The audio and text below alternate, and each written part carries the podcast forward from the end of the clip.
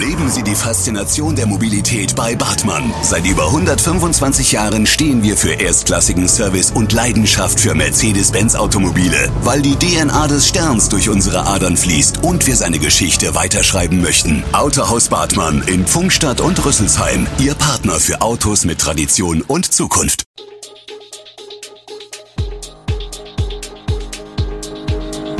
Gude, unser morgendliches News Update. Das Wichtigste aus Südhessen für Sie im Überblick. Guten Morgen aus Darmstadt an diesem 25. März. Kreiskliniken schlagen Alarm, Sparkasse schließt Filialen in Südhessen und globaler Klimastreik von Fridays for Future. Das und mehr hören Sie heute im Podcast. Die Kreiskliniken Darmstadt-Dieburg schlagen Alarm. In den Kliniken ist der Krankenstand bei derzeit über 20 Prozent. Normal sind 5 Prozent, sagt die Betriebsleiterin Pellin Meyer. Die Krankheitsquote sei so hoch wie nie und schränke den Klinikbetrieb ein. Aber nicht nur die, sondern auch die strengen Regeln im Umgang mit Covid stellen die Klinik vor Probleme. Denn die binden Personal und das hat Folgen, knapp 20 Prozent der Betten sind derzeit nicht belegt, sagt Meyer. Das ist auch Geld, das die Klinik nicht einnimmt und natürlich auch eine Verknappung der Versorgung für die Bevölkerung. Wir fahren im Moment wieder auf Sicht, beschreibt May die Situation. Bei elektiven Eingriffen können Patienten damit rechnen, dass sie einen Tag vorher noch abgesagt bekommen. Die meisten Covid-Patienten kämen nicht wegen der Erkrankung, sondern mit ihr in die Klinik. Mit einem Covid-Zimmer pro Station wäre das machbar, so die Geschäftsführerin. Aber das lassen die strengen Regeln des Robert Koch Instituts nicht zu. Eine eigene Isolierstation ist vorgeschrieben. Aus unserem ohnehin schon reduzierten Personalbestand müssen wir noch ein Corona-Team rausquetschen, beschreibt Meyer. Die Sparkasse Darmstadt wird einige ihrer Filialen schließen, deren Öffnungszeiten reduzieren oder in Selbstbedienungsstellen umwandeln. Die fahrbare Filiale, der Sparkassenbus, wird dafür künftig mehr Haltepunkte anfahren.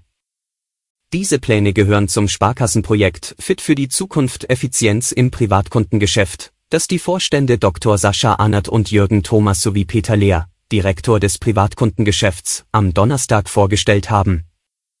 Hintergrund für diese Reduzierungen in der Fläche sei das in den vergangenen Jahren veränderte Kundenverhalten, erklärten die Vorstandsmitglieder. Die Digitalisierung hat unter Covid-19 definitiv einen Schub erhalten, sagte Sascha Arnert. Man gehe davon aus, dass dieser Trend beibehalten werde. 70 Prozent des Services, Zahlungsverkehr und Umsätze abrufen, fänden inzwischen online statt. Wenn Kunden persönlich vorbeikämen, dann mit Termin für Beratungen.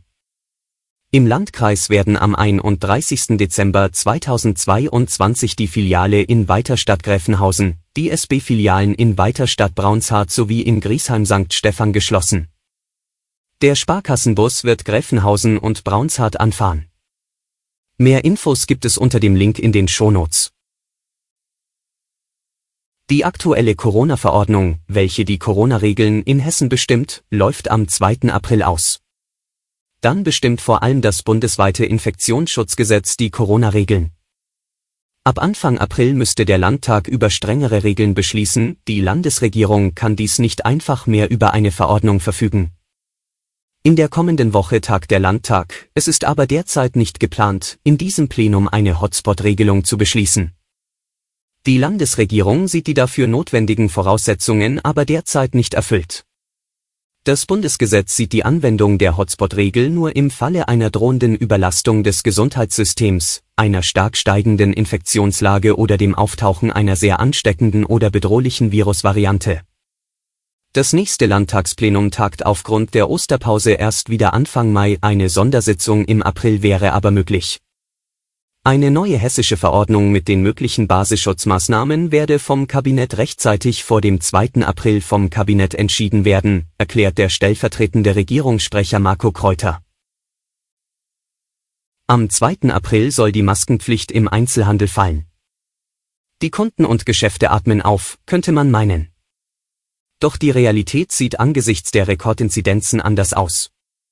So ergab eine aktuelle Umfrage, dass hierzulande rund 61 Prozent die Aufhebung der Maskenpflicht zum jetzigen Zeitpunkt für falsch halten.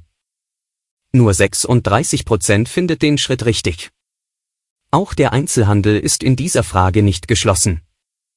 Zwar hatte etwa der Handelsverband Rheinland-Pfalz die Abschaffung der Maskenpflicht schon geraume Zeit gefordert, denn das Ende von 2G alleine habe, so Hauptgeschäftsführer Thomas Scherer, nicht den erhofften Kundenansturm gebracht.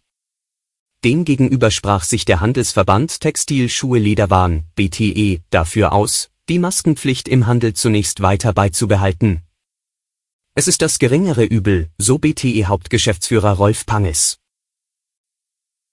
Klima und Krieg, Fridays for Future demonstrieren wieder. Sie gehen wieder auf die Straße. An knapp 250 Standorten überall in Deutschland stehen an diesem Freitag die Demonstrationen des 10. globalen Klimastreiks von Fridays for Future an.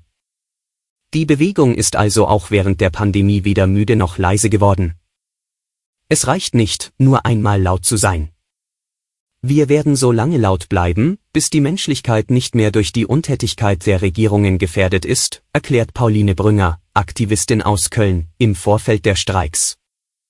Die Anliegen der Bewegung sind auch 2022 nur wenig verändert. Im Wesentlichen geht es Fridays for Future um die Einhaltung der 1,5 Grad Grenze, das Vorantreiben der Energiewende und aktuell eben auch um das Ende des Krieges in der Ukraine. Ein Anliegen ist es dabei besonders, auf die Zusammenhänge zwischen Krieg und Klimagerechtigkeit hinzuweisen. Entsprechend wolle man den Vorwurf, die Klimabewegung instrumentaliere den Krieg für ihre eigenen Interessen, nicht gelten lassen. Alle Infos zu diesen Themen und noch viel mehr finden Sie stets aktuell auf echo-online.de. Gute Südhessen ist eine Produktion der VAM von Allgemeiner Zeitung, Wiesbadener Kurier, Echo Online und Mittelhessen.de. Redaktion und Produktion die NewsmanagerInnen der VAM. Ihr erreicht uns per Mail an audio.vm.de.